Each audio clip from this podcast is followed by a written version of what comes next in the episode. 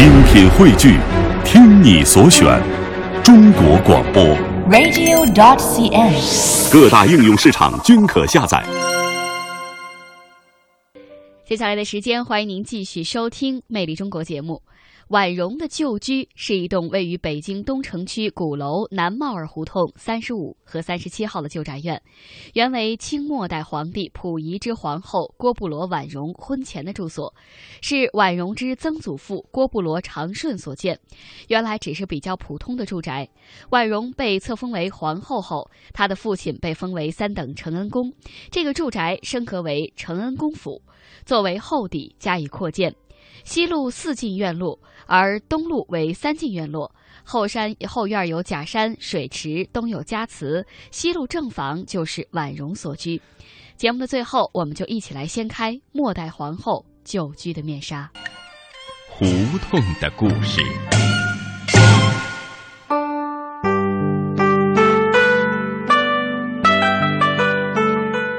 我叫郭布罗婉容。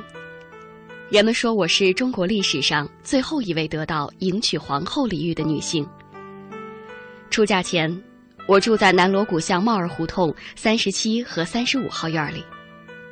那是一座三进的四合院儿，在北京的四合院里并不算大的，但是那里有我美好的回忆。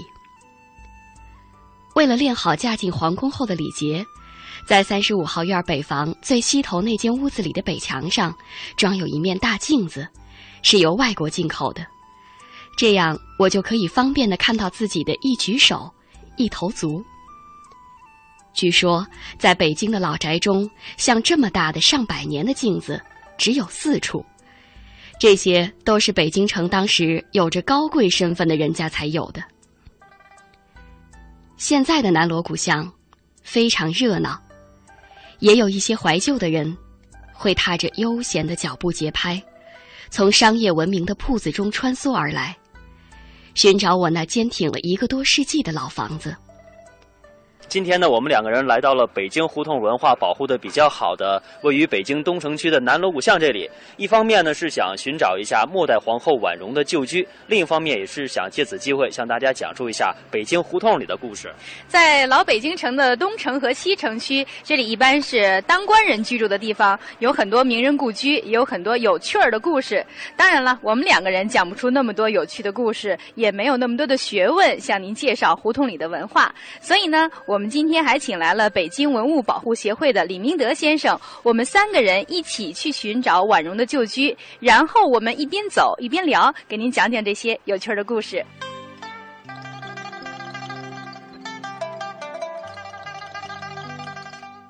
我们现在在这个位置是帽胡同的东口。嗯，这是一一号南锣鼓巷呢，是一南北的这个元朝的一巷子，加起来七百年历史了。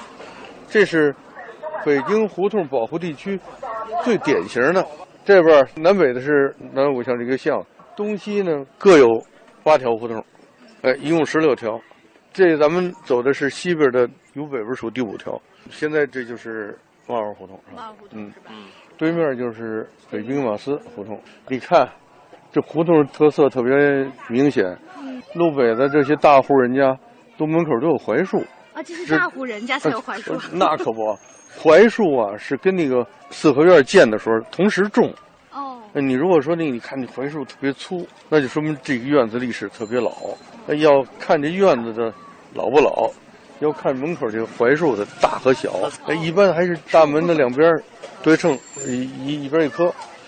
而且槐树就是北京的市树，槐树最多。我看那嗯边就像帽儿胡同里面那边也也有那几棵树，好像也很大，比那个对面那家好像还要大。因为婉容这么的都是官儿啊，那更、哦更大了，都是清朝的有名的文官呢。以前住在这片范围胡同里边的人家，都是什么级别的人才能在这边住啊？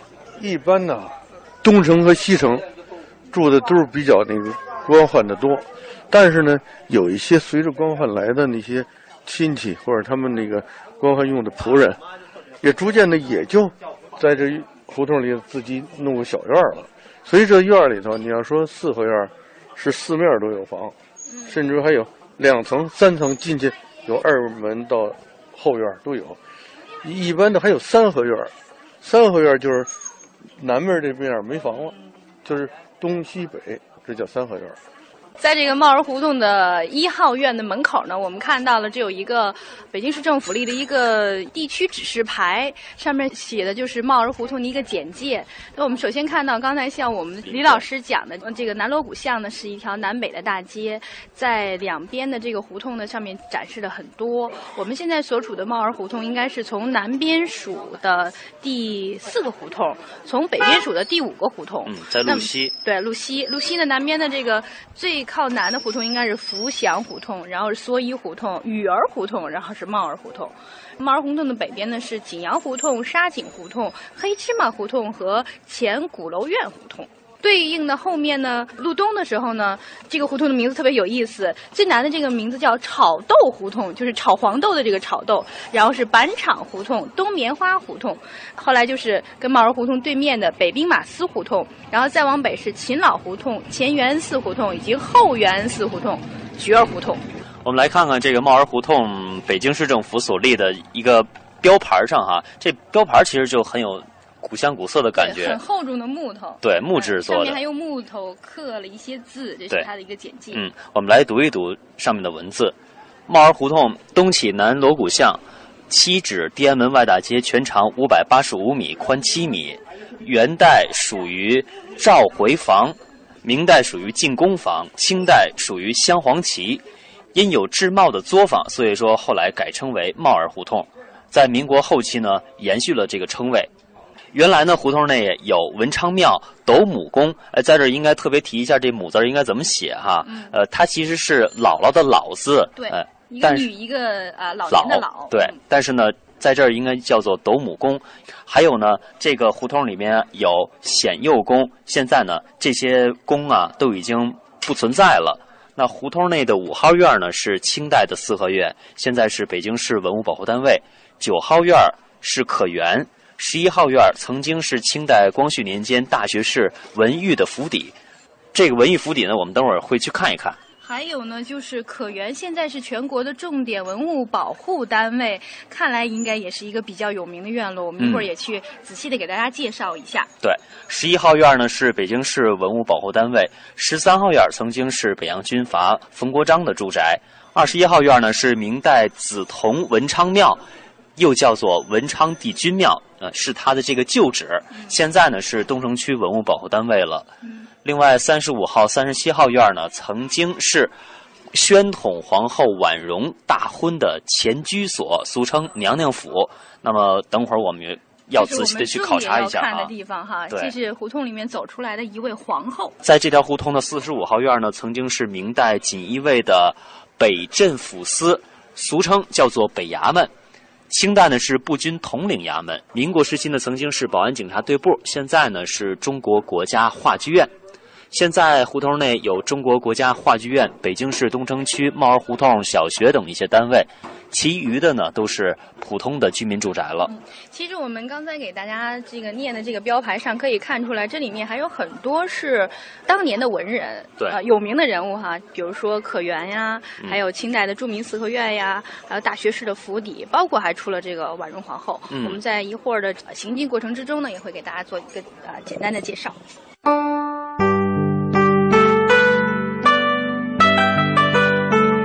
在我婉容所住的这条帽儿胡同里，达官显贵咸集，所以我们家的院子和那些显贵的比起来，只能算作普通的人家了，并不显眼。单从院门口来说吧，无论从院门的阔度、院门口影壁的尺寸，还是从院门上砖雕的精美程度来讲，这条胡同里的院子，在全北京城来讲，都是数一数二的。如果您是一般的游览者，或者您没有查阅相关的历史资料，是不容易发现这些历史的遗存的，因为他们有的被专门保护起来了，有的被占作他用了，多数已经没有文字性质的介绍。我们只能从斑驳的院门上、残存的砖雕上、石阶的青苔上，窥见当年的繁华了。这是四合院的正门。你看这影壁现在已经又被房被房子弃了。这影壁呢，就是说，一般主人都愿意就是说进我的家，先别看你们的屋。一般这大门都不干在东东南角，这不是整个这院子东南角吗？那进来影壁，挡一下再转过去，那是正房了。你看正房一般都是五间，你看这这又又给盖了，要不盖那是正房。就是后面那个大的这大房这这三间三间正房，两边应该还有两间矮房，这是三间的。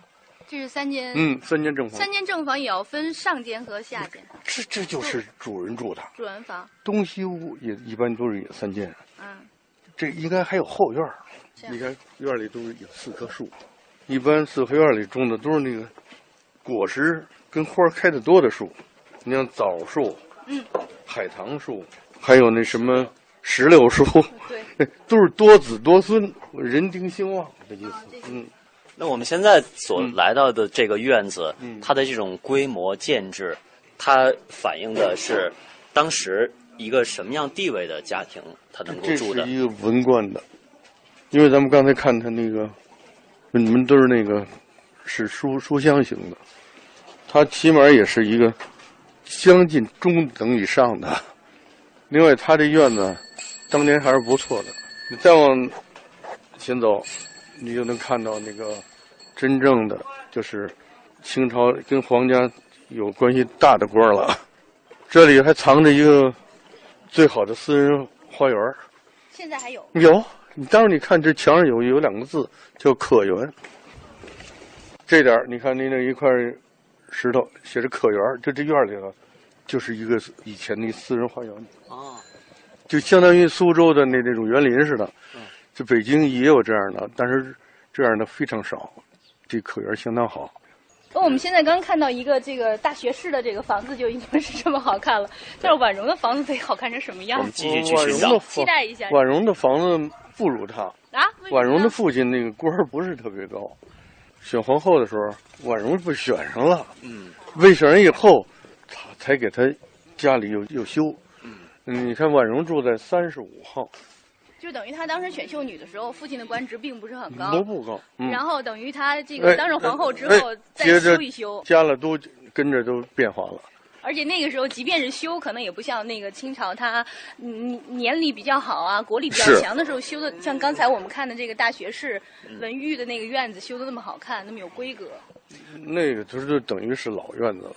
那婉容她父亲就是一个一般的官儿啊，但是呢，由于女儿被选上了皇后，所以当时很轰动。